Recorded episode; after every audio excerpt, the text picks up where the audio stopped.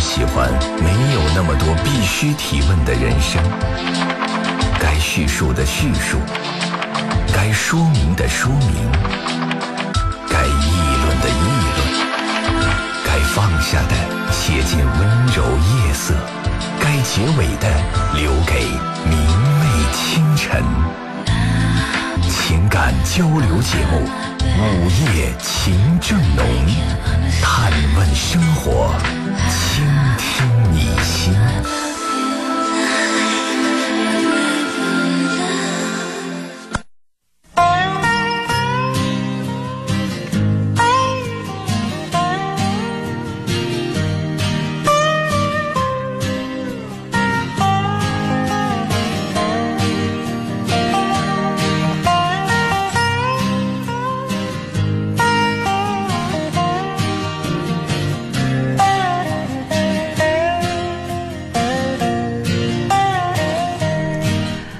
听众朋友好，欢迎您在这么晚的时候继续守候收听河北新闻综合广播的晚间情感热线交流节目《午夜情正浓》，我是今晚的主持人陈露。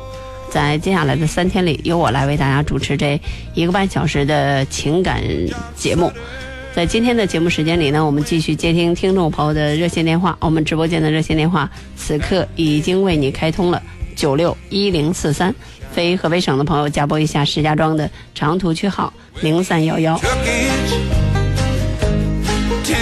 呃，我们希望什么样的热线打进来？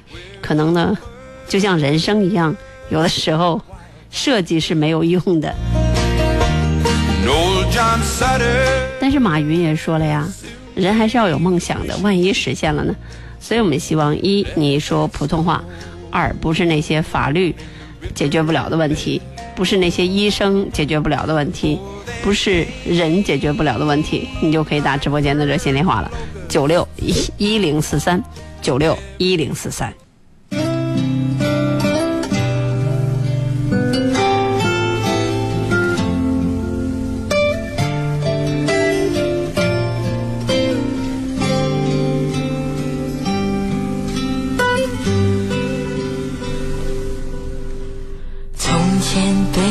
收音机，学唱旧的歌。我问妈妈为什么伤心像快乐，妈妈笑着说她也不懂得。我想出去走一走，哦，妈妈点点头。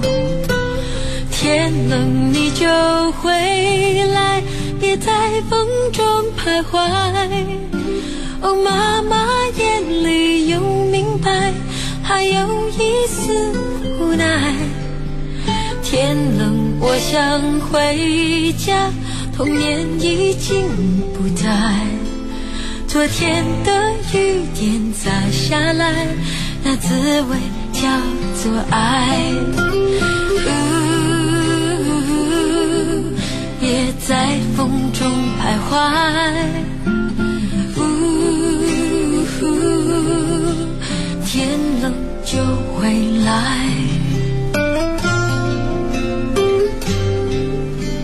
渐渐背着收音机，学唱新的歌。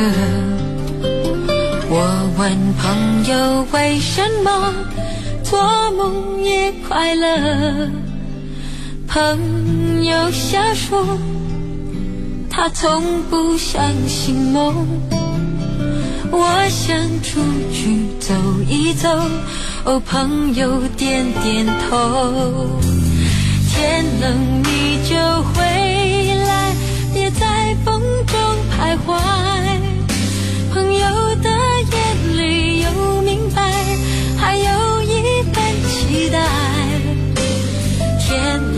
我想回家，年少已经不在。今天的雨点洒下来，那滋味就是爱。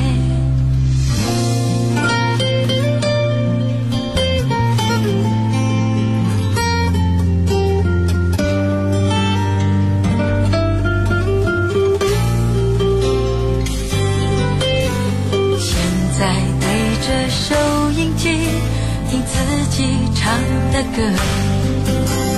我的他问为什么幸福不快乐我微笑着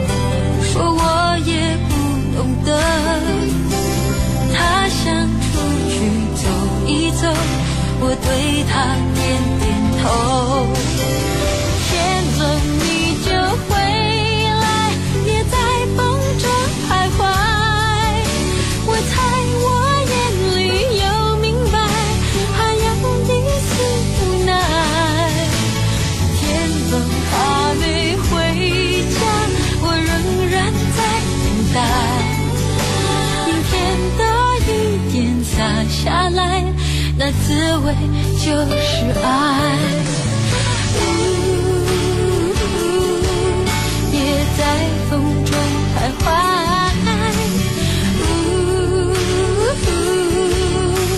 天冷就回来。好，我们来接第一位听友的热线。你好，这朋友哎，你好，啊，你好，陈露，我今年六十六岁，我老婆吧六十五岁，我们双方都各自要好强好胜，经常吵架，吵十几年了，这是脾气都过来这么吃了。我问他，这我这脾气能不能改呀？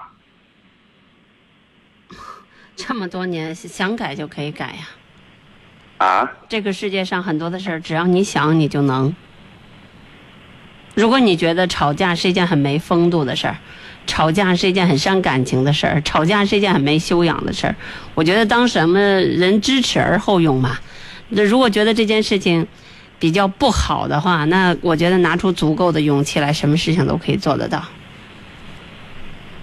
是这个脾气改不了。因为我做错了吧，他也说我几句吧，心里边很上火，也容易吵嘴。他是这样，双方都是这样。反正女的跟男的吵架，如果男的不知道谦让女的，这男的挺讨厌的。嗯，当然，如果说男的和女的吵架，女的可能不知道见好就收，这女的也挺讨厌的。对，反正我自己也知道自己有错误吧，但是但是改不了。说说的脸吧，火辣辣的，明知道自己错了吧，改不了那就吵呗。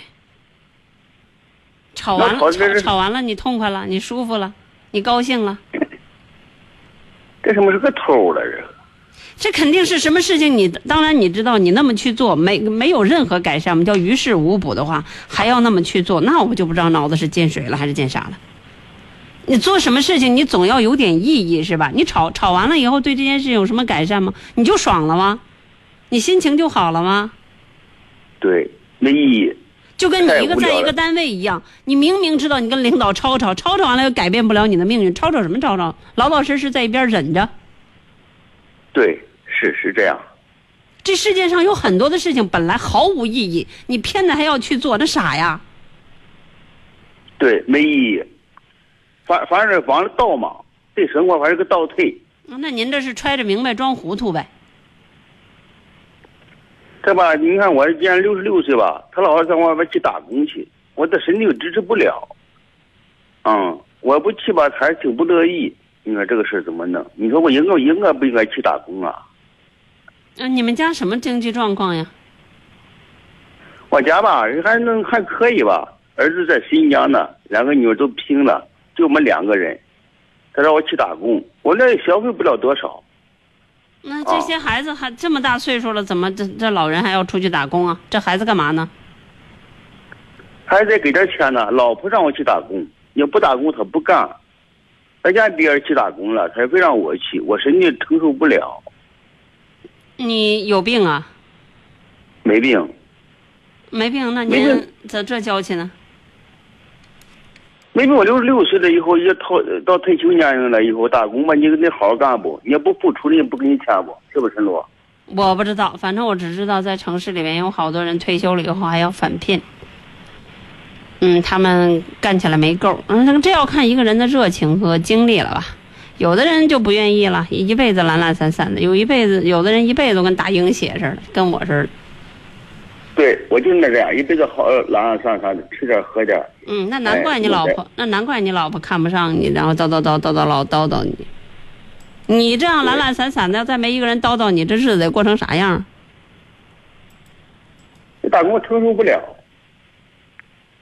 那人别人都可以，怎么你就不可以？其实你老婆多半来讲，可能不是要你打工这个效果，是要你打打工的这个态度。你要不打工，自己想你就在家巧不滋儿的；捞着你不打工，你在家里还这个那个的，估计你老婆那就跟跟你跟你叮叮当当就吵呗。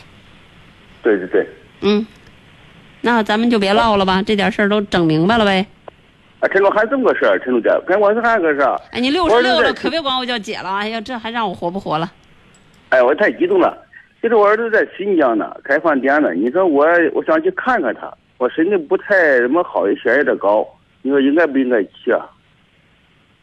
这有多大点事儿啊？你乐意去你就去，不乐意去就不去呗。对，我老听这节目，听这十几年了。哎，这这，我听我听这节目吧，梳理我自己的人生。那也没听了十来年了，这么点事儿都没整明白，天天还自还和自己老婆吵吵，然后自己身体不怎么好吧，还要大老远的去新疆，路上出点什么事儿呢？这我理论不能联，我我这理论不能联系实际。我听了十几年了，那个梳理自己的人生吧，要联系和自己的事情结合不起来。那你意思是我的节目白做了，还是你的节目白听了？我是愚蠢，太笨。我承认我这人太笨，不灵通。好，就这样吧，哈。哎，我这我都算明白了，哈。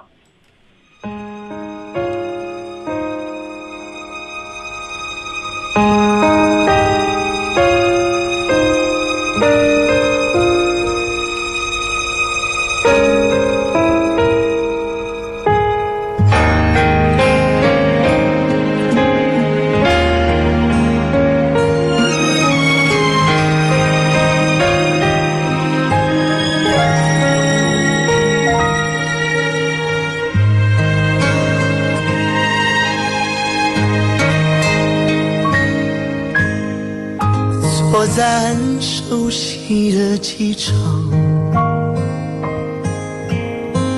等待飞向别的地方，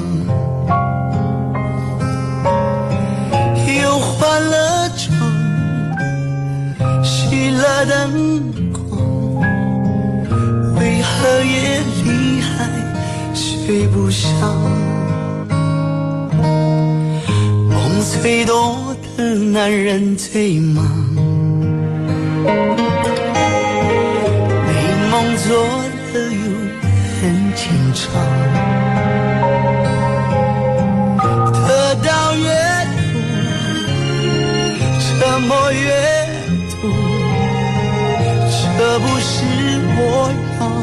的生活。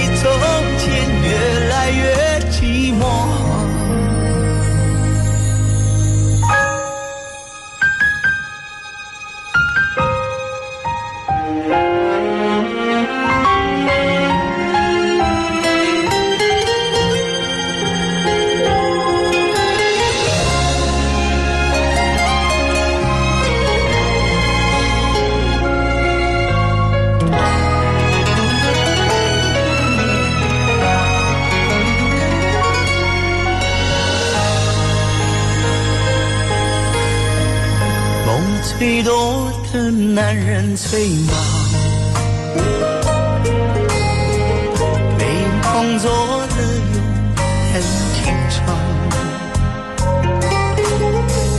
得到越多，沉默越多，这不是我要的生活。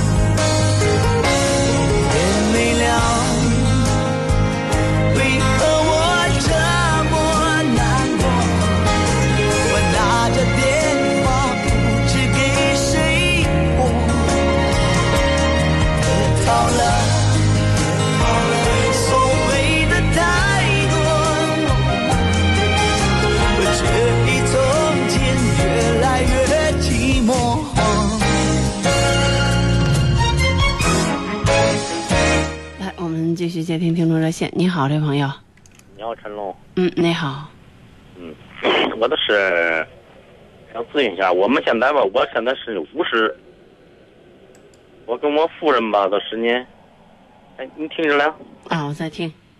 啊，跟我夫人吧都十年，好像你说是什么关系呢？都是呢，我们两个人都是呢，早晨我早晨前七七点钟吃完饭都出去了，啊，晚上十一二点回家了。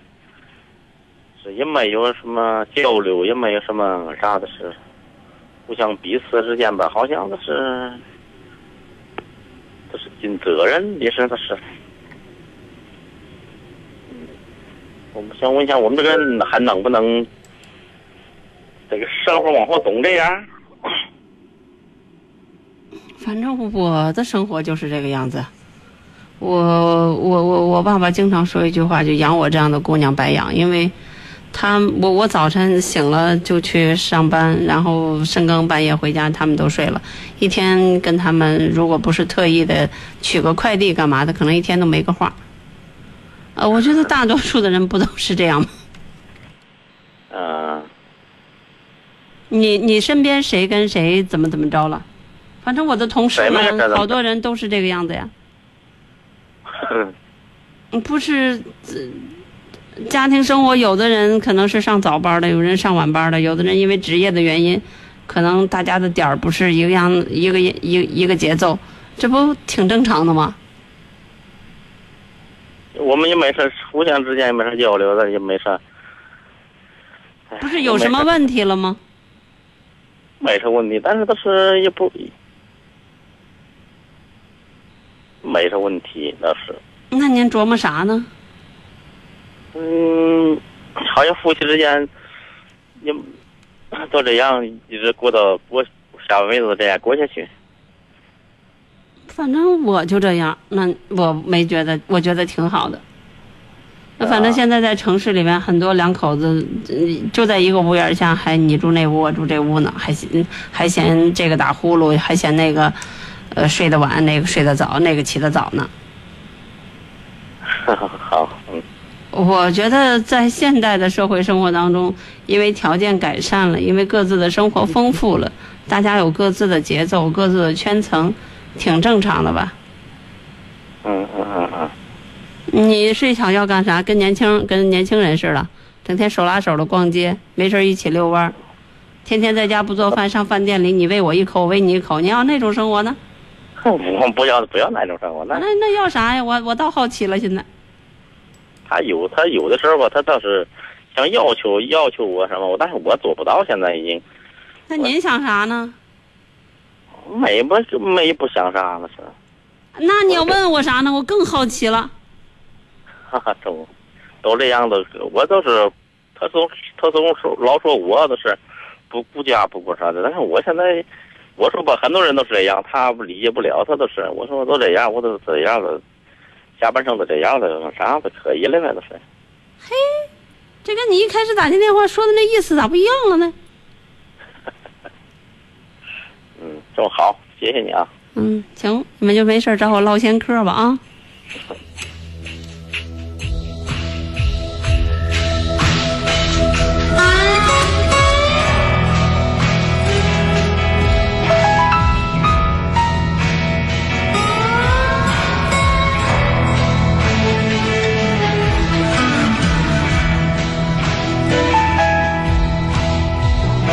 一九九五年，我们在机场的车站，你借我，而我不想归还。那个背包载满纪念品和患难，还有摩擦留下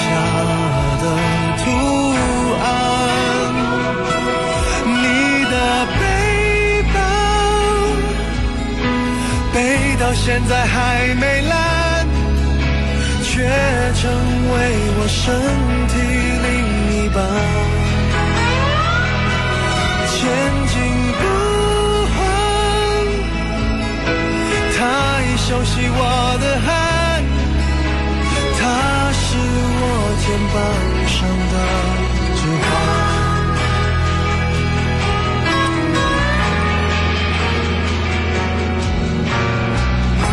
了六年半，我每天陪他上班。你借我，我就为你保管。我的朋友都说他旧的很好看，遗憾是他已与你无关。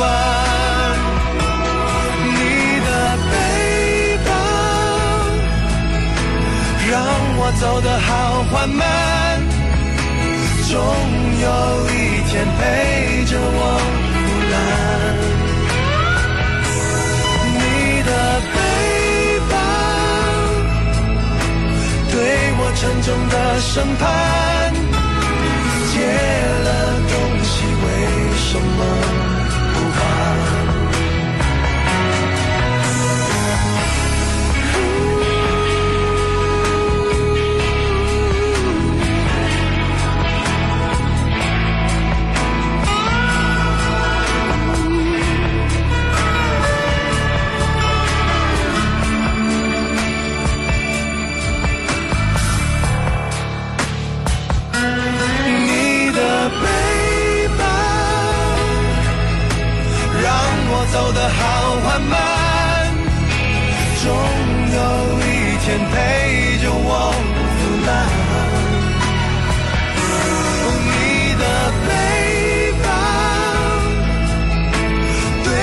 沉重的审判，借了东西为什么不还？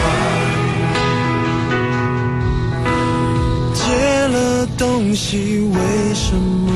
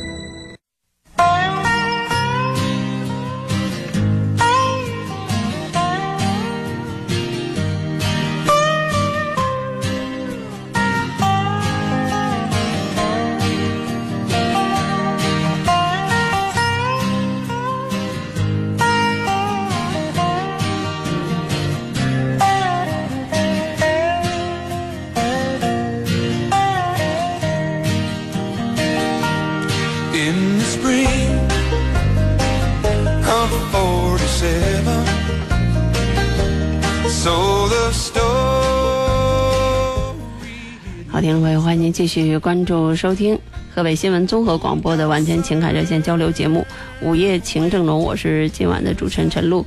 啊、有位听众在微博呃在公众号里问了一个问题，我们来回答一下。其他听众呢，也可以继续拨打直播间的热线电话九六一零四三或零三幺幺九六一零四三。有位听众说，我可能做了一个错误的决定，就是把大宝送回老家私立学校。他写字太慢了，英语成绩太差，平时在老家，老师不让自己回家，来不了市里，家长帮不上忙。在市里上学呢，老受欺负。老公想上初中再转过来，不知道好转吗？写字太慢，怎么改正？是不是问错人了？是不是想问李爽老师啊？李爽老师现在自己创办了一个教育方面的节目，叫《李爽说教育》，是每天下午的三点到四点播出的。呃，首先呢，我是严重的不赞成孩子不和父母在一起成长的，这个是肯定的。一对于父母来说，显得有一点点自私啊、另外一方面，对于孩子来说，显得有一点点情感缺失，这对孩子的性格，呃，要么就是过分的放肆，呃，因为隔辈儿亲，可能养的就是过于咧巴了；要么就是过于的内向，因为可能他在某种程度上缺少一些安全感，然后呢，在性格方面容易跑偏。啊、至于说写字太慢这件事情呢，呃，我是觉得慢没有什么不好。我们中国人总是喜欢什么事儿疾风骤雨的，什么事儿都好像呃雷厉风行的，这也没什么好处啊。我觉得慢慢性子和急性子本身并不对立和矛盾，只是两个人要是在一起的时候比较麻烦一点。嗯、写字慢本身不不是影响学习成绩的，呃，叫叫是原因。呃，我见过太多太多写字慢的人，他随着时间的推移啊，随着年龄的增长啊，他可能这种性格就慢慢的会改变。呃，有的人比较强调写字好看，所以自然就会慢；有的人觉得对对付付的表达清楚就可以了。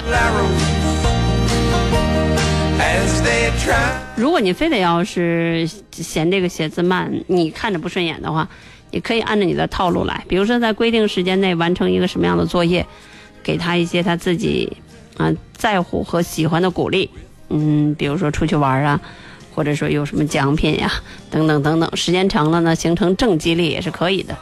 但是我确确实实觉得这件事情可能还在于他自己意识到吧，或者说学习习惯的养成，往往在于周围老师的引导。老师说话比你灵。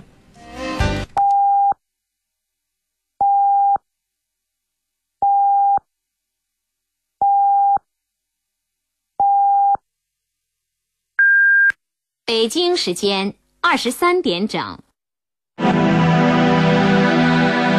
我们喜欢没有那么多必须提问的人生，该叙述的叙述，该说明的说明，该议论的议论，该放下的写进温柔夜色，该结尾的留给明媚清晨。情感交流节目《午夜情正浓》，探问生活，倾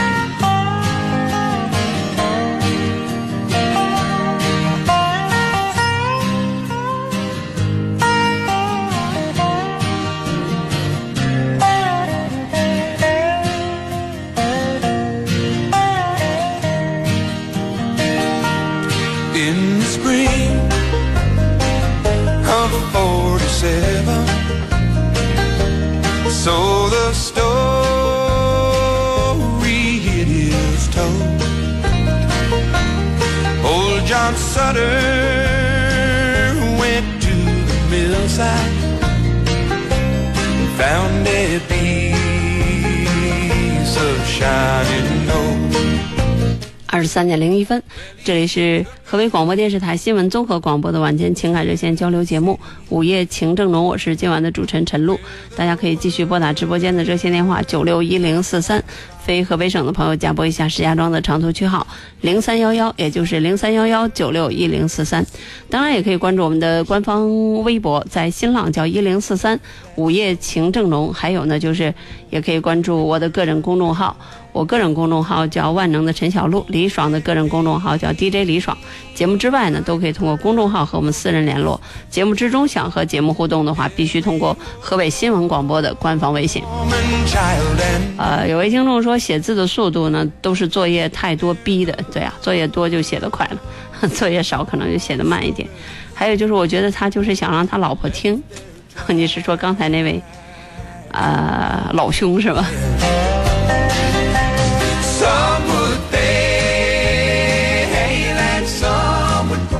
一位听众给我发这个微信啊，说陈露姐，我是一个刚刚来到石家庄的学生，呃，我早一点来到了石家庄，然后就是希望提早适应一下这个城市，呃，适应一下大学生活。但是我突然发现，呵 呵说我太不喜欢石家庄了，觉得这里不够繁华，不够有文化。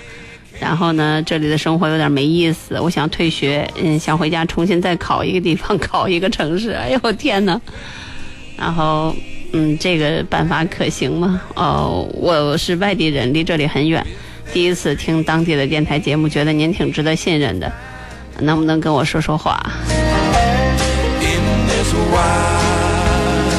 我今天晚上我是八点半下有缘星空嘛，然后八点半到十点半之间就会有一点点空闲，然后就到外面去走，呃，然后就是沿着整个的裕华路去走，然后今天我穿的还算是比较多嘛，长袖长衫。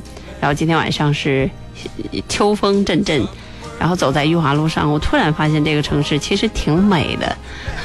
因为我我跟你说句实话，我从来没有喜欢过石家庄，从来没有。我来石家庄十八年了，我从来没有喜欢过这个城市。啊！但是今天晚上就在那么某一个瞬间，可能路上人比较少吧，八点多了嘛，然后也没有那些遛狗的，然后我就会很很开心。嗯，走在便道砖上，然后从河北科技大学门口一直走到省工行，然后走到省军区，从省军区走到呃走到省原来的老师大，现在的省政府，然后省军区这样一溜走回来，突然觉得这条街道就是是我想要的那种小城市的那种生活。其实。那一刻，我我我我发想想起一句话，就是可能正好是戳中了一个人的心里，就是这个城市其实不缺少美，只是缺少发现。整天忙忙碌碌的，可能看到的都是他，呃，不符合自己审美的那一面。但是实际上，你要是闲下来，慢慢的去感受的话，偶尔总会有那么一瞬一个瞬间，你会发现，它其实也挺好的，和你在国外呀。和你在别的你喜欢的那城市，比如说厦门，比如说丽江，啊，比如说这个，呃，苏州，哦，甚至可能比如说像，嗯，甚至可能，举个例子，稍微文艺一点，像平遥，也没什么区别。呃，我用十八年的时间，在这个城市找到了那么一丁点感觉，我已经很开心了。我突然在今天晚上，就是因为自己的这一点点小小的感受。好像已经高兴了两个小时了，呃，之所以这样讲，我是想说，确确实实石家庄是一个挺没特点的城市。你要想瞬间爱上它，比如说希望这里有一个大大的图书馆，呃，或者说有特色的图书馆。省图很大，但是不够有特色。比如说你希望这个城市有一个大大的公园，你可能会发现这里真的没有。你可能希望这里有一个，呃，特别大的广场。也没有。你可能还希望这里有一个，呃，能够跟同学 吹牛皮的标志性的地地段 比如说一个是像上海的外滩，像南京路啊，像那个哈尔滨的中央公呃公呃广场。还有等等等等，确确实实很难得。你你跟别人说说你在石家庄的哪里哪里，别人会知道的。是啊，人这一辈子都是过客呀，你不可能在这一，你即使那个城市再好，你也不可能在那里做到。呃，久留，你可能都是要去感受，读万卷书，行万里路嘛。可能人生都是这样来来往往。即使我今天晚上喜欢上了石家庄，我也保不齐哪一天就会突然离开。即使我曾经可能深爱过，呃，不喜欢过石家庄，可能我今后要留在这里一辈子，这都没准儿的事儿。不要因为一时的这个冲动。而改变了整个的人生的轨迹。人这一辈子有很多的时候都是在不如愿当中度过的，否则就不会有那句话叫“人生不如意事十有八九”。如果你碰到一些不如意的事，你想的就是反抗，你想的就是逃避。这是你上学，你可以回去退学；那将来找工作呢，你就辞职吗？那我来过来人的身份告诉你，不可以的。你要辞职，你要跳槽，跳好了还好，跳不好可能跳火坑里了。辞职的话，你可能辞。辞好了还好，辞不好的话，你可能真的就穷困潦倒，你可能真的就再也失去了你你和别人同等竞争的机会。还有就是考学这件事情，你考过来了，今年你以这样的分数能够上这所大学，明年你不一定能够上一个同类型的大学。那这个城市可能没什么文化历史，可能没有什么特别洋气的地标级的呃东西，或者是说呢，可能。这个空气、风景等等等等，但是到了别的地方呢，可能会有很高的物价，可能会有很不便利的交通，可能会有有这个比较鸡贼的人，因为石家庄人其实还是蛮简单的，相处起来还是很愉快、很轻松的，而且物价又低。呃，这个爱上一座城，往往你要像搞对象一样，你不单纯要欣赏它的美，同时你要接受它的缺点。啊，另外一方面就是人要学会包容，不要那样的去挑剔或者是苛刻。我就是一个很挑剔的人了，那我照样在很多的方面特别特别的能忍，因为你知道这个世界上不是你一个人的，你想怎样就怎样。所以小朋友，我真的是希望以我特别深刻的这种教训来告诉你，这一辈子有很多的事情都是不是按照你的标准来的，不是按照你的审美来的。你如果在一开始的时候就这么矫情，人生今后就会在矫情当中度过，那很痛苦的。一个矫情的人特别不容易快乐，知道吗？希望你听得进去，好好的在石家庄待着，就四年的时间。不喜欢下一把考考大学的时候，你直接考个自己喜欢的城市就得了呗，有什么大不了的？多大点事儿啊？你好，这位朋友，我不是，我不是石家庄人。您说啥呢？我说给你交代交代，我说我说那两口子也收不来，你让俺怎么着呀？不是您说啥呢？我刚才也没跟您说话呀，您您怎么了？我说我跟他家人说话也说不来，你让俺怎么着呀？不好意思，您说什么我没听懂，您说普通话。我说跟他跟我妻子说话也说不来，我说俺俺怎么办？怎么办？我跟你也说不来，要不我把你电话挂了呀？这个世界上很多人都说不来的，那说不来就要那没说的说得来就多说几句，说不来就少说几句，不就完了吗？我现在我就觉得我跟你说不来，我偏要把你挂了，不就完了吗？啊，是哦，是哦。有话就多说两句，没话就少说两句呗。我说这个，他说啥个？我说这个，他说啥个？你说怎么办？哎，不好意思，我听不懂您说话，好吧？你这么浓的保定味儿，你能说普通话吗？我这说的话也是普通话。你再说一句你刚才说的那句我说话，我说话也是普通话。你再说一句你刚才是问的那话是什么意思？我说，我说我跟那家里，我跟那我的妻子也说不来。啊，这这问题我回答你了，话不投机半句多。这个世界上跟你说不来的人很多，比如说我此刻，话说得来就多说几句，说不来少说几句，咋了？你想干嘛？我现在，我今晚上端了他。你，不好意思，希望大家原谅，包括刚才他说的这句话，我都听不懂。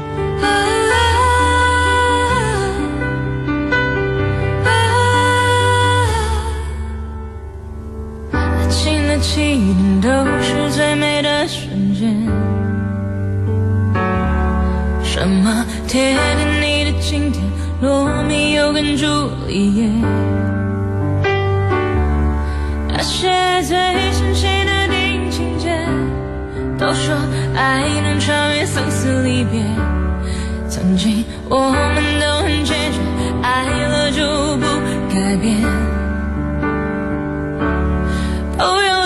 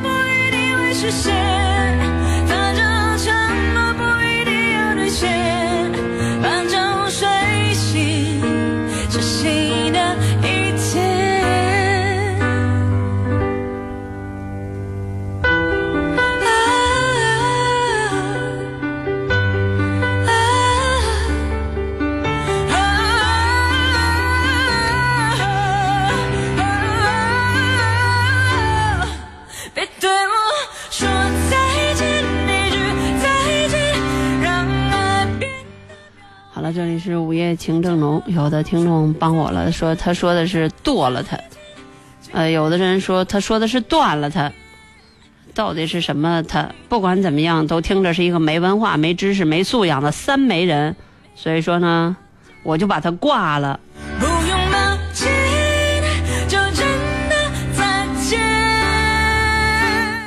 好了，直播间热线电话我们奢望的并不是很多，那就是你说普通话，而且这普通话不要求字正腔圆，只是大致如此就可以了，大致一般人能听懂就可以了。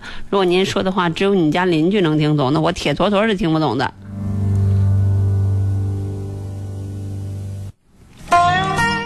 好了，直播间热线是九六一零四三。那如果打不进直播间热线的话，也可以发送官方微信到河北新闻广播，河北新闻广播的官方微信上。嗯，有一位听众说别放音乐了，快帮我出出主意吧。什么事儿啊？我看一下啊，有这么长啊？你发一遍就得了呗，发这么长干嘛呀？啊、一位听众说，我想问一下，职场上真的就没有朋友吗？我觉得我对别人很好，结果他们却在背后给我告黑状，真的好委屈。职场上很难有好朋友，大多数朋友就是朋友，呃，同事就是同事，同学就是同学，老乡就是老乡，这些东西，这些概念，呃，或者说搭档就是搭档，呃，上下属就是上下属，你要分得很清。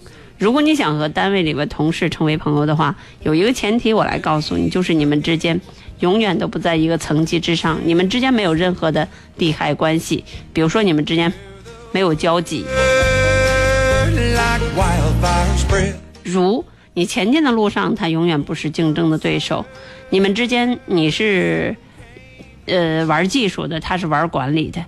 呃，比如说他是玩销售的，你是玩人力资源的，等等这，就是毫无交集，但是你们又性格相投，又认识，那你们是可以在一个食堂里坐在一个饭桌上面对面的吃饭。的，否则的话特别特别难成为朋友，因为这个其中的尺度的把握呀，还有沟通的方式的这个把握呀，我觉得只要是人就特别不特别不容易控制的好。我算是一个蛮好处的一个人了，而且也算是一个比较乐观的人。我觉得我在这么多年的职业生涯当中，没有在同事当中培养出很好很好的朋友。呃，但是呃，我比如说可能走的频道也比较多，可能在每一个频道都能够留下那么一两个死党级的，我认为是朋友的朋友，因为这些基本上来讲。都是跟你毫无交集，年龄上有差距，然后行业上有差距，呃，很多的其他的类型上有差距，才能够成为。如果是在这些方面，在一个同级当中去竞争有交集的，就特别特别困难了。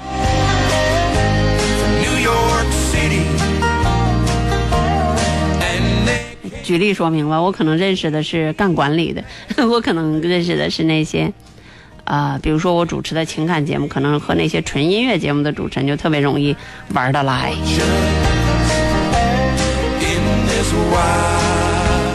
啊，这位朋友发这么多，他是说我想咨询一下，我老婆特别犟，犟的时候，我跟他讲大道理的时候就烦不听，就是无论做错什么事儿都不会承认自己做错了。要是说他的时候，他还会说我就怎么怎么怎么着，气我。结婚七八年了，一直这样，错误永远是别人的，自己做错了还要我给他道歉，我该怎么办呢？啊，一般一个特别倔强的或者是特别执拗的女人背后，都有一个挺没主意的、挺没立场的男的啊。我的判断是这个样子的。还有呢，就是家他肯定不是讲对错、讲是非的地方，更多的情况下是讲情分、讲理的地方。还有呢，就是你的标准并不一定就是标准了。我不认为犟是什么缺点，因为人要有一点点牛劲儿，或者是这种执拗的劲头，其实是挺挺好的一个优点。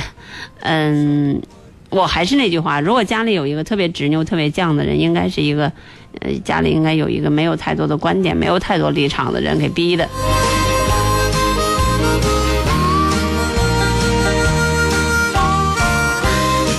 所以我觉得这个时候你更多的可能应该跟他，嗯，或者说这个犟的同时，他是不不需要你的意见的，或者说你的意见是没有参考价值的，对于他来说，呃，这个其实也是不知道是谁的可悲。嗯，我要直接讲说是你的可悲，可能你不太愿意听，也很难接受。但是从我们的直觉判断上来讲，应该是这样。既然可能你的家、你的说话在他那里没分量，啊、也没有意义，那我觉得你应该学会放弃。呃，因为一般这样的人，他都能够承受得起，或者是说承担得起很多事情的代价。嗯、不用你去安慰，也不用你去给他叫叫叫叫收拾残局，他一般都能把这些事情处理得了。嗯，用大白话来讲，就是这样的人一般比较鲁嘛，也比较猛，所以说呢，他不会过多的去前怕狼后怕虎，考虑的那么周全。呃，做什么事情都有好的一面，也有坏的一面，你是不是应该适当的学会放手？哇，今天大家你们都不打电话，都要通过微信来问问题吗？我要缓一缓了。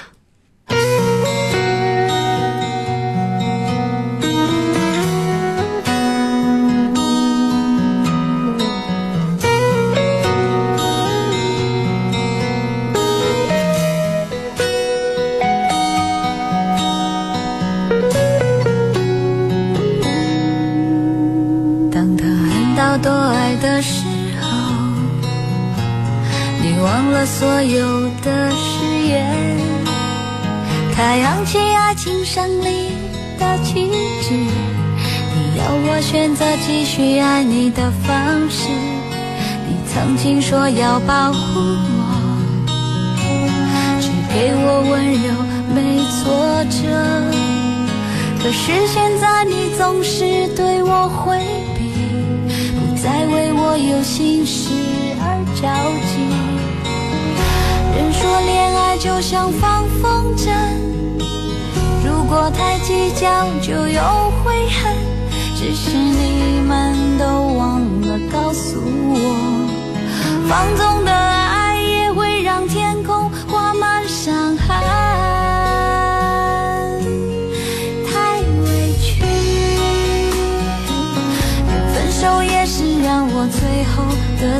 掉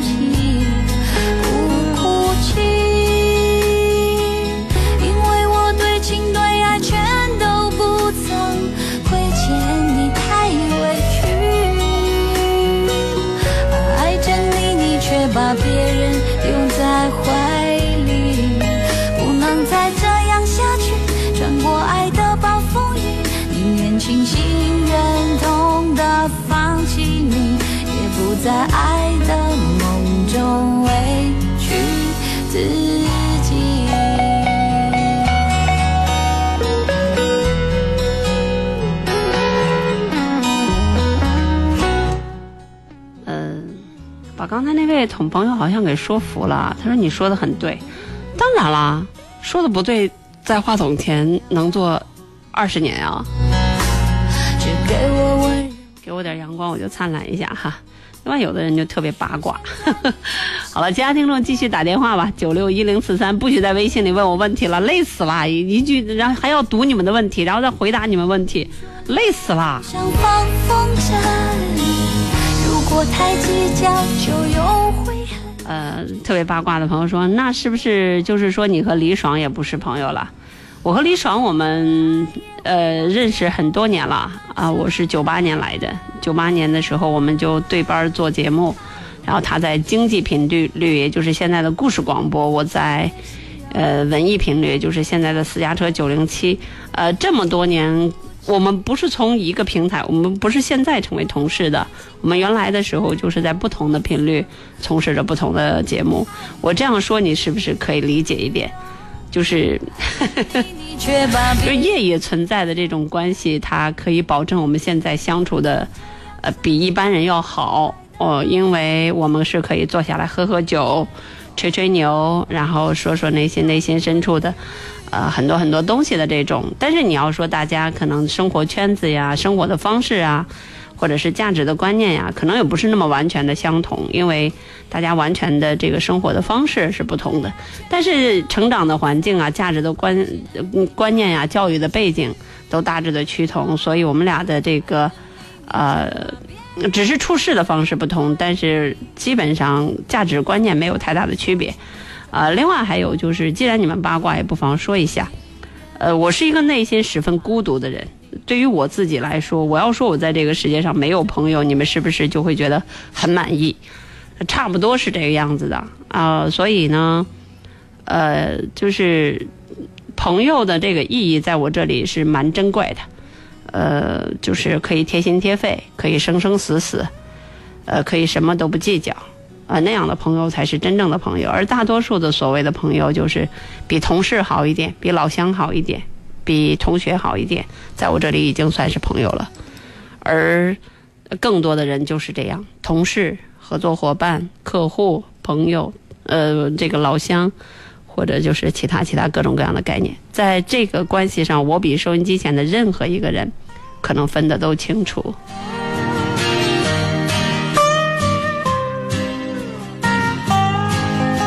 如果你们实在要在这件事情上掰扯清楚，那我今天就索性跟你们说一遍，我的朋友很少很少。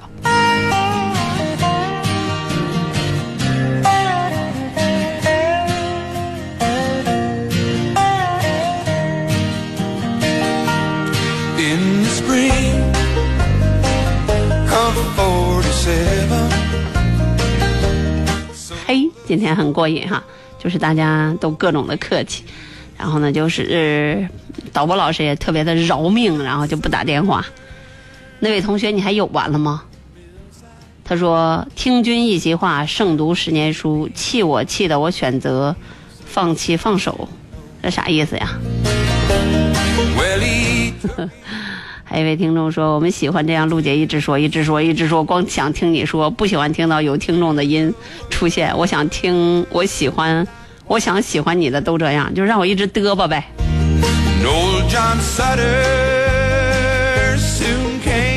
另外一位听众还看热闹不嫌事儿大，说陈露说的很对啊，职场如果有利益关系，交集的人就不会交心呐、不遭人忌是庸才，只要自己心日月可鉴，不用担心。其实我刚才已经说得很清楚了，我和李爽我们认识的时候，大家各自都不在一个频道的，所以这么多年业余，我们大概从二零一三年才成为同事，也就是我们在一起共事只有三年的时间嘛。人与人之间的相处不是靠时间来堆。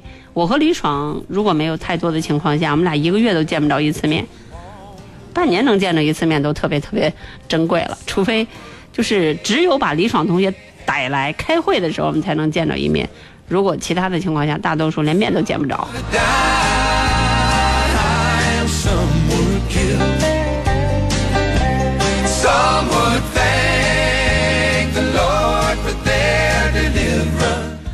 好了，呃，这事儿翻篇了啊，别那么八卦了，就是偶尔有空跟你们聊聊一聊就可以了。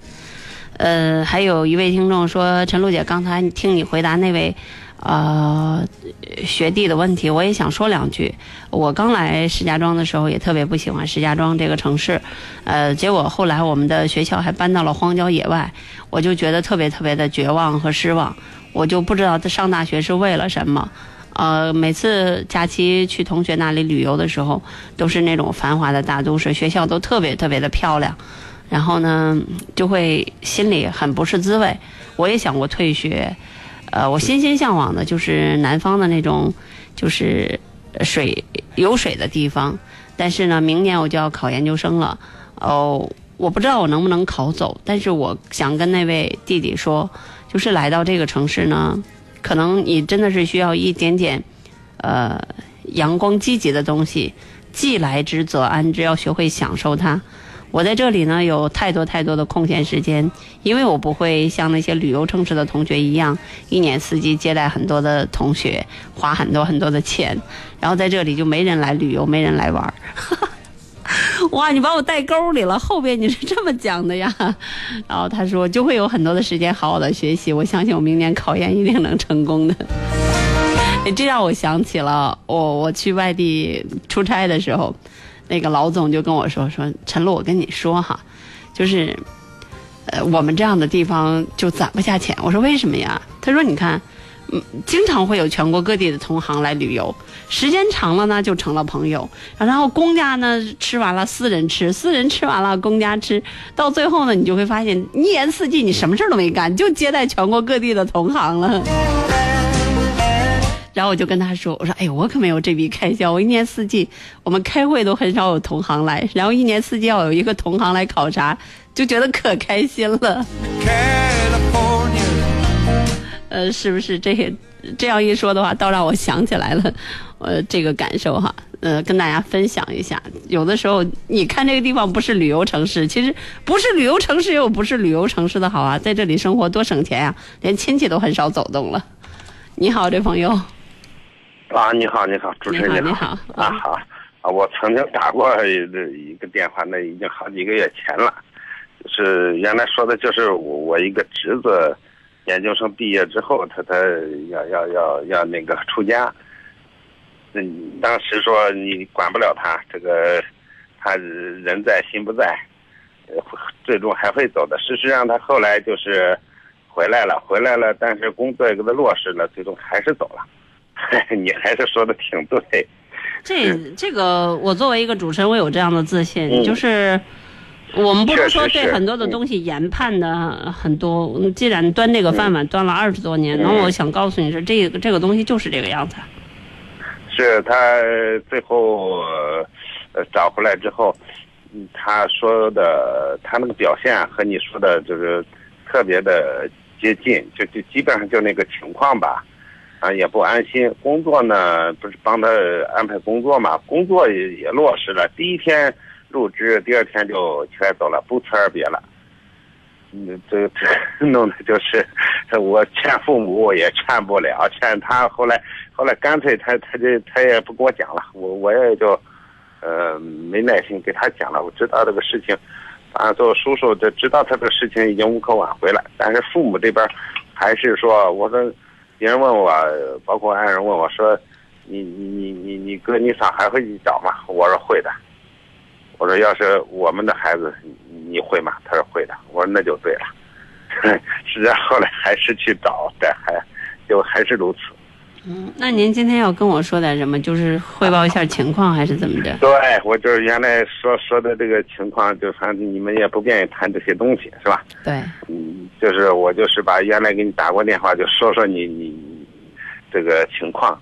另外一个呃，同时也呃感谢一下呃给我帮忙的朋友吧，啊，帮他落实了一个很好的工作。呃，他不珍惜，那那不是我们的错，是吧？那我的朋友已经尽到了一个呃朋友的责任，非常感谢，就表示表达这么一个意思。嗯，其实可能与这个问题相伴随的很多，呃，我可以这样讲啊，这样的人一般来讲，他内心都有很深的痛苦，他寻求的是是一种解脱。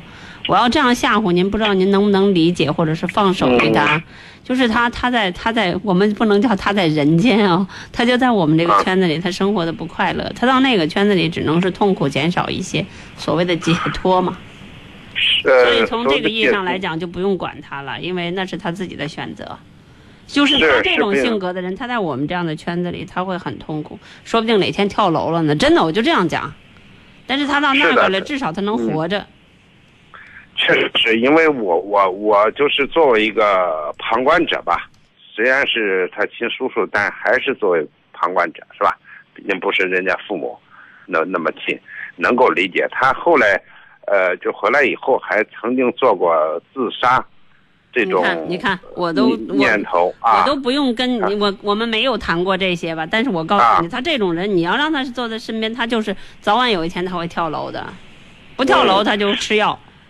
他甚至甚至在在这个就是网上这个搜集，他也非常怯懦胆胆怯，或者是怎么说呢，在网上找怎么自杀会会轻松一些，你痛不没有那么痛苦等等吧之类的。嗯，我能够理解他。你说他受刺激吧，我感觉他可能就是有点那个走路嘛，主要是放弃一些责任。哎，一他般没有一般像责任感这种的人都是很自私、没有责任感嘛。对他自私到，呃，这可以讲就自私到因为。自杀的人都是自私的，自杀的人没有责任心，有责任心的人不会自杀的。我我见过自私的人，但还没有见过到他这么自私。呃，还有一个就是心眼特别小，就是特别特别的计较，就是说，呃，嗯，我们认为就根本根本就不是事儿的事儿，在他心里就是特别大的事儿，他就觉得受了一个特别大的委屈。比如说，回老家，呃，呃，我我都要从老家带点土特产回来嘛。回来，然后呢，我还拿着包，还拿着东西，然后有一个很轻的东西，大概十来斤吧。另外，他是侄子，他小，我说你我我身体也不是太好啊，腰不好，我说你拿上吧。嗯。他拿了大概也就是个三百米吧，那那底下就是我车在那停着，呃，就是等于是呃从上面我我家里拿下去就这么一段，然后呢，他到石家庄以后，晚上就吃饭嘛，吃饭他说我今天比你累，我左思右想就，嗯，不知道为啥比我累，嗯但是后来这个事情展开以后，我我我就又又反驳了他他半天，又批了他半天。我说我没感觉到什么，你比我累，你你上了车就是睡觉。我说你你你妹妹开车，啊，我在后排坐着，因为她相对来讲还是个生手，我一路在这看车况。嗯，直到就是说这个，呃，包看路况，还有各种路口，是吧？你你不能走错方向啊，哎，然后就是说，呃，到已经快接近家的时候，我说这个路，嗯，大概就没有什么问题了，应该知你知道怎么走啊？他知道，那这个时候我才稍微放松一些。其实放呃，表面上放松，心里还是在不自由的注意。我说你操这个心吗？我说你，你你认为坐上车，呃，就不用管开车，然后就直接睡就行了，肯定会有人把你拉到目的地。呃，至于说你这个安全风险，你并没有考虑，他是个生手，是吧？会不会出出问题？什么路况？你你操过心吗？你你累在哪里呀、好，我们不说这些了啊，这件事啊已经过去了。嗯那嗯既然没有什么其他问题，那我们就挂线，好吧？哎，好的好的，哎，再见，再见啊，再见。嗯嗯。呃，有位听众说，呃，我想说说我的一个知己啊，我一直认为这位听众是个男的，原来是个女的呀。说当然也是好姐妹，我们是同事，三十多年了，三十多年了。她比我大三岁，已经退休了，但只要两三天不见，就会打电话诉说一番，隔三差五肯定是还要见一面的，好好倾诉不吐不快的感觉。过去是谈人生、谈理想，现在成了说家长里短、孩子、老公、家庭琐事，反正是无话不谈。我们都是那种大大咧咧的性格，都会敞开心扉，从不藏着掖着。真的是我的一个好知己、好姐妹，人生得一知己足矣。我也就你这话说一点我自己的观点是，彼此这样处成这样，我会很嫌麻烦，我会觉得好麻烦的。我可能还是觉得大家安安静静的各自过各自的生活，偶尔的，包包括包括今天我的大大伟今天跟我在一起，大伟说。当着他媳妇面就说：“你看，你看，陈露姐电话响，他就不接。”然后我也告诉我旁边我的助理说不接。然后最后才发现是一个特别重要的电话，就给错过了。我不爱接电话。好，来来来，接继续接下一位吧。你好，这朋友。喂，你好。嗯，你好。啊，陆姐，就是上次我跟你通过一次这种方式，以这种方式联系过一次，就是说。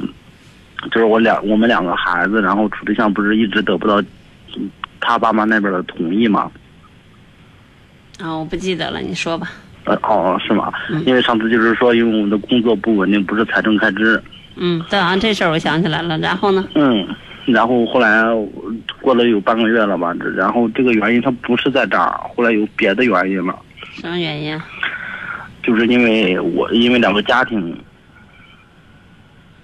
这个两个家庭指的是啥？因为我我身边就我这我南方这边的家庭，就我这边的家庭，然后我有个叔叔，他就是精神不好。啊。他所谓的考虑在那个隔代遗传，考虑在这个因素。哦。然后我就也许吧，因因为你那个精神病的，就是精神不好的叔叔是天生的吗？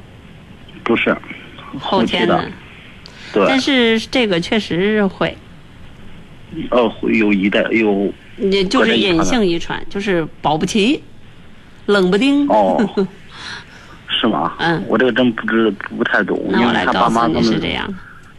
哦，因为他是怎么个情况？因为他因为今年就四十多岁了，我那个叔叔四十五岁了。嗯。就是在那时候，因为特别内向的一个人，然后他就是学习特别特别好，就是那那时候就知道学习。然后后来一次家里有个意外的事儿，然后受到惊吓，错过那种治疗期限了。嗯。嗯，就是不管怎么着，这个你看啊，在那个。嗯在那个就是医院的，就比如说我们单位要招聘的时候，他要填那体检表，都会有一栏儿，就是否有家族病史。对，你知道这个其实、有的时候它就是一栏儿。哦，是吗？我这因为我不太懂，因为我不学医，我所以嗯，但是这个是常识，这个精神病、精神疾病，像高度近视等等这些隐性遗传是是是有的，嗯。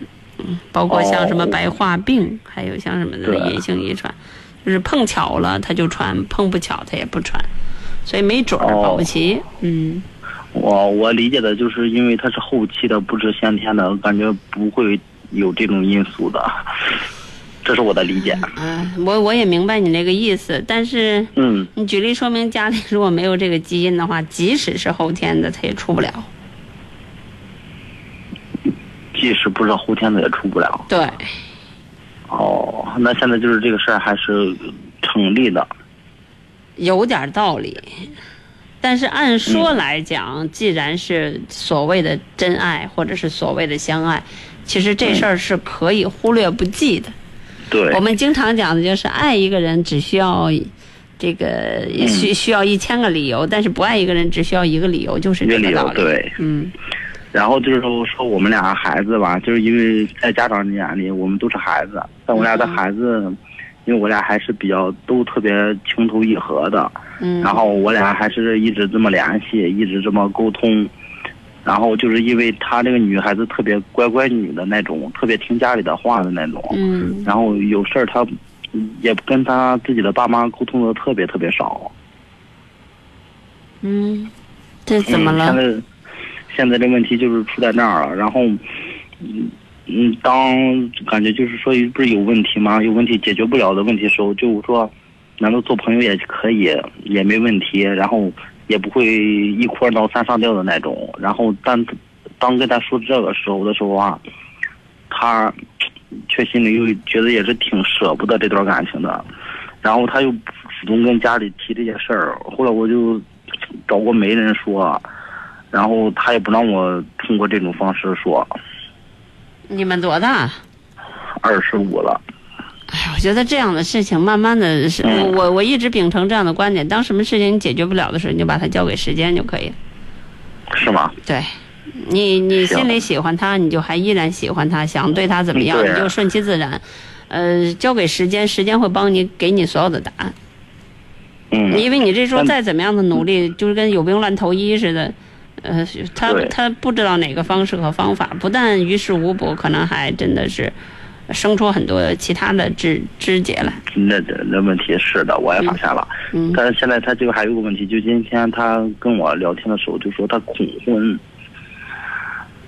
啊，现在有很多的人对婚姻没有向往。嗯、我我我做的另外一档新闻节目，呃，嗯、已经就是做了，以官方有一个统计的数字啊，就是现在不结婚的人越来越多。因为婚就是在过去啊，嗯、我们叫说家汉家汉穿衣吃饭是吧？就是通过婚姻来、嗯、来来改变命运。现在的女性已经不需要通过婚姻来改变自己的命运了，她自己吃吃喝喝什么什么什么的就都挺好。所以说现在就是不是说我们这个城市，现在大城市里不结婚的人特别特别多。对。嗯，所以有很多的人不结婚的原因有两种，一种是觉得婚姻没必要，嗯、另外一种是恐惧，因为现在结了婚的人往往是。因为自私嘛，因为不负责任嘛，所以各种的离离婚率也挺高的。婚姻现在给人的幸福感没有，嗯、或者是安全感不高。嗯嗯，或者说婚姻让一个人的幸福指数提高的，真的挺少的。因为我现在的状态，我就感觉我自己都已经打乱自己的这种状态了，因为不知道从何时。呃，我给你的建议就是这样，你们之间生出这么多的问题来，那我认为是不合适。嗯，是吗？对。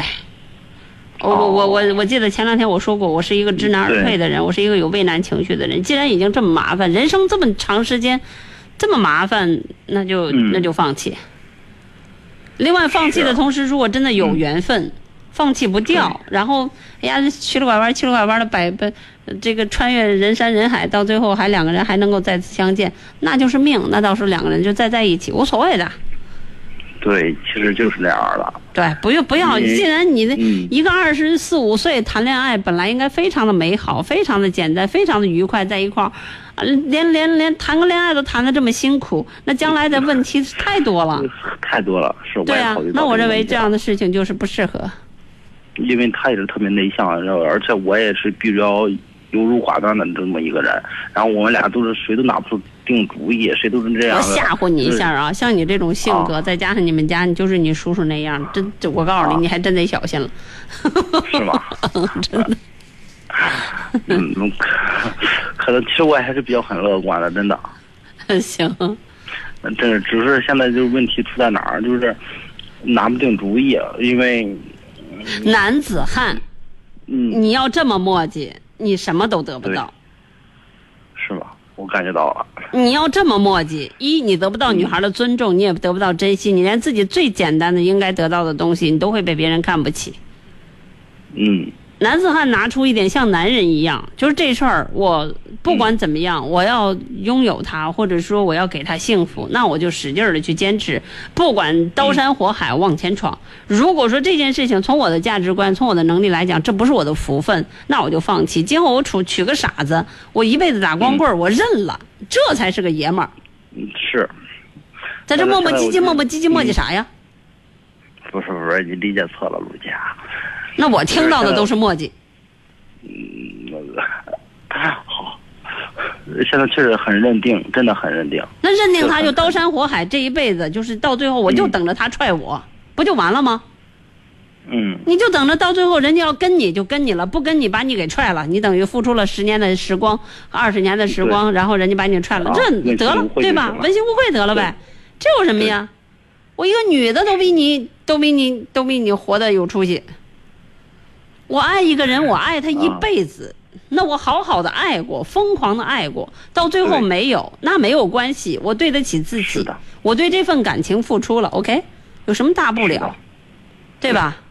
那既然我深爱他，我离了他，我看不上别的姑娘，那就是我就等着他把我踹了，对，对吧？再说了，我如果如此的这般，我真心对他，到最后他还不爱我，那不是我的损失，那他的损失，对。吧？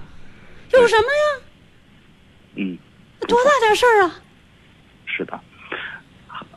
就这么多吧 还事，儿啊？哎呀，还有现在就就一个问题，陆姐。嗯，说吧。嗯，就是因为现在他这也特别想跟我结婚，然后就是因为这个姑娘特别想跟我结婚，然后她就是有这种婚姻恐惧，她就说我怕你，我爸妈对她不好，然后一些什么的问题都蹦出来了，然后又加上她爸妈那边的那这个问题，这个你爸妈这边的问题，你要爱他，你替他去摆平。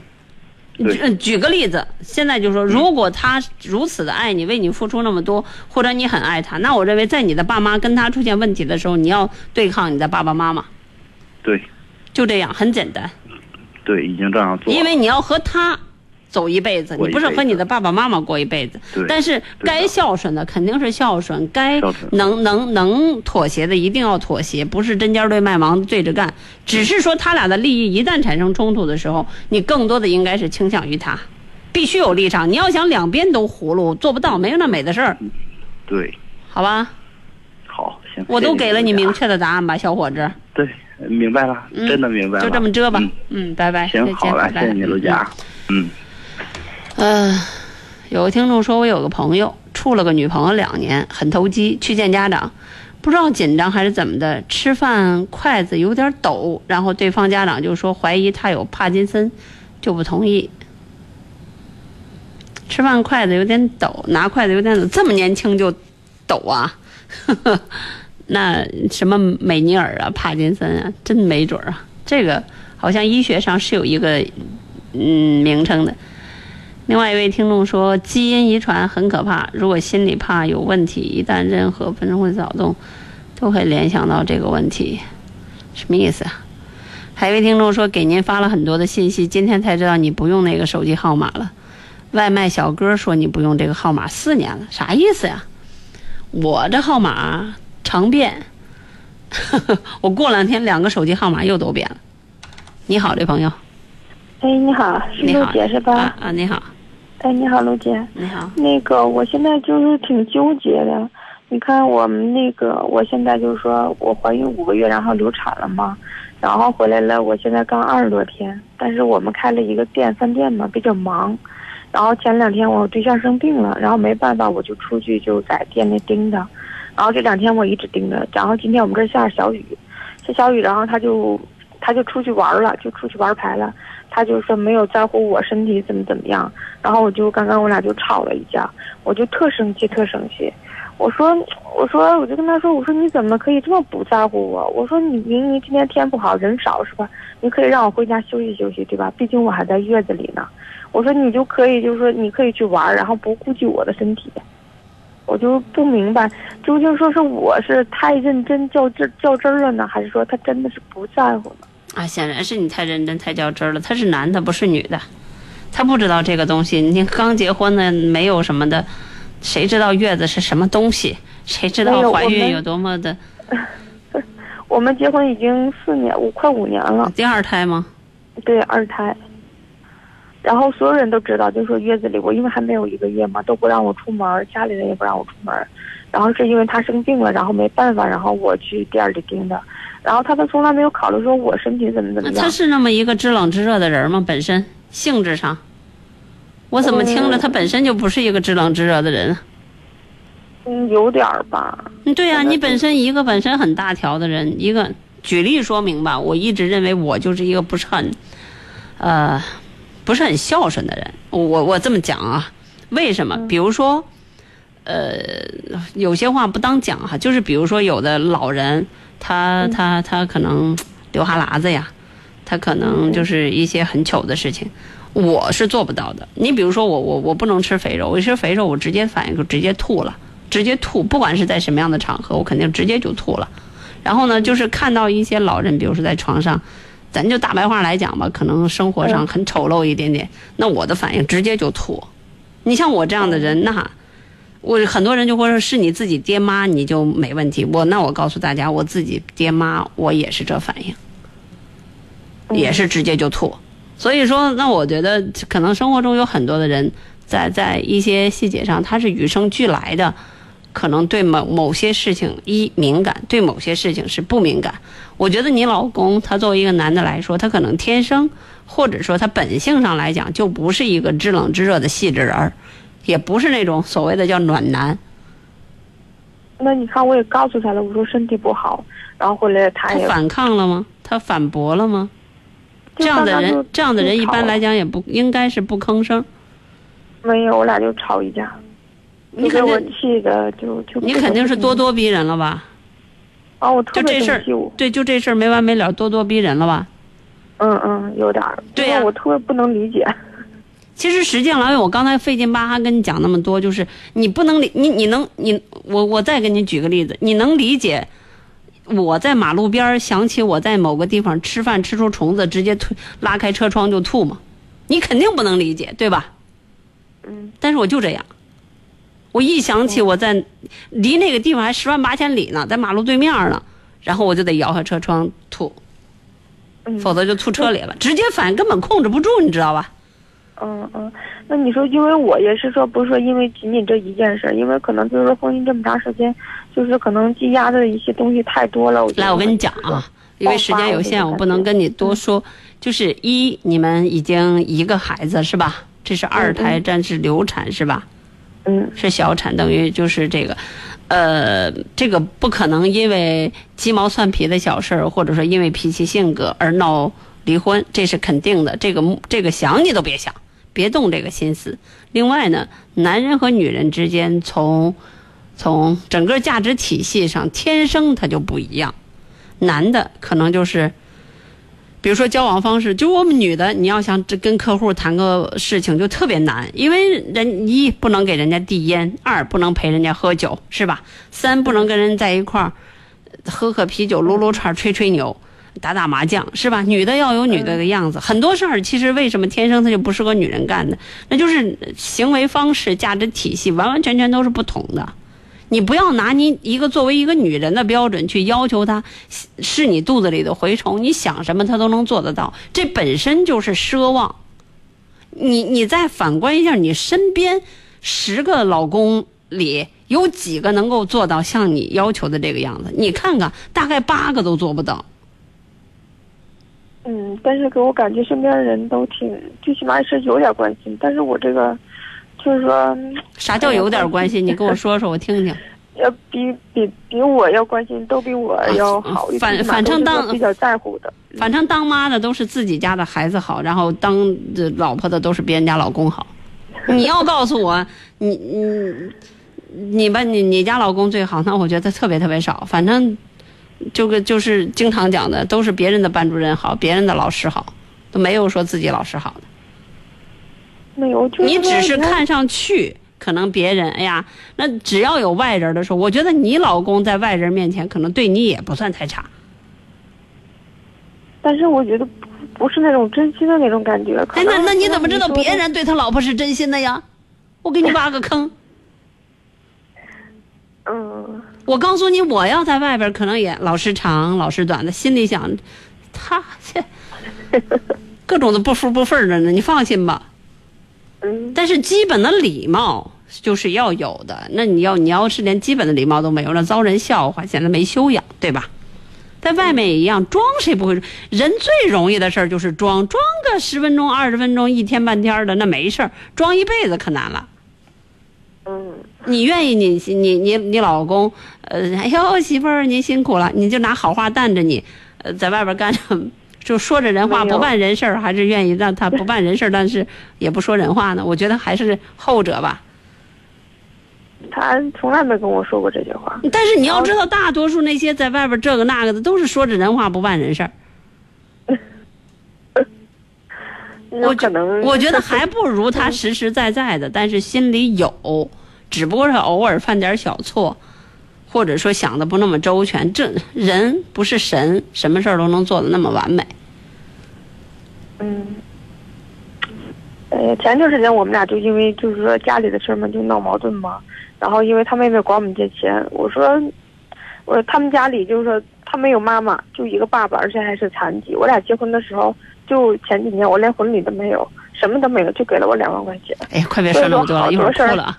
我就跟你说这一件事儿，女人最大的特点温柔点儿，呃，贤惠点儿，忍让点儿，呃，她会记得你的好，只能会更好对你好。你不要温柔了、贤惠了，最后还告诉她我都对你这样了，你必须如何如何，那你就白温柔了、白贤惠了。你明白我什么意思吗？比如说你，你你努力工作，你就是为了当官儿，我告诉你，永远你也当不上官儿。但是你努力工作不为了当官儿，指指不定哪天你就得到提拔和重用。这世界就是这样。嗯。你对他好，不是为了让他对你好，你早晚有一天他会明白，他会对你更好。但是如果你对他所有的好都是为了得到回报，觉得他应该如何如何，像欠你一样，那我告诉你，那他太累了，他还真不会服你，也不会配合你。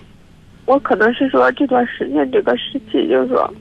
心情也不怎么好吧，就是说，嗯，这个世界，这个世界，每人都每人都很累，学会自己排解吧，当一个独立坚强的女性。我不能跟你说太多了，因为节目结束了，好吧？嗯，行，好，改天你再打过电话来，我们再聊吧，好吧？嗯，行，好，谢谢好，哎，不客气啊，嗯，拜拜，好，拜拜，拜拜，感谢大家守候收听今天的午夜情正浓，我们下次节目再会，拜拜。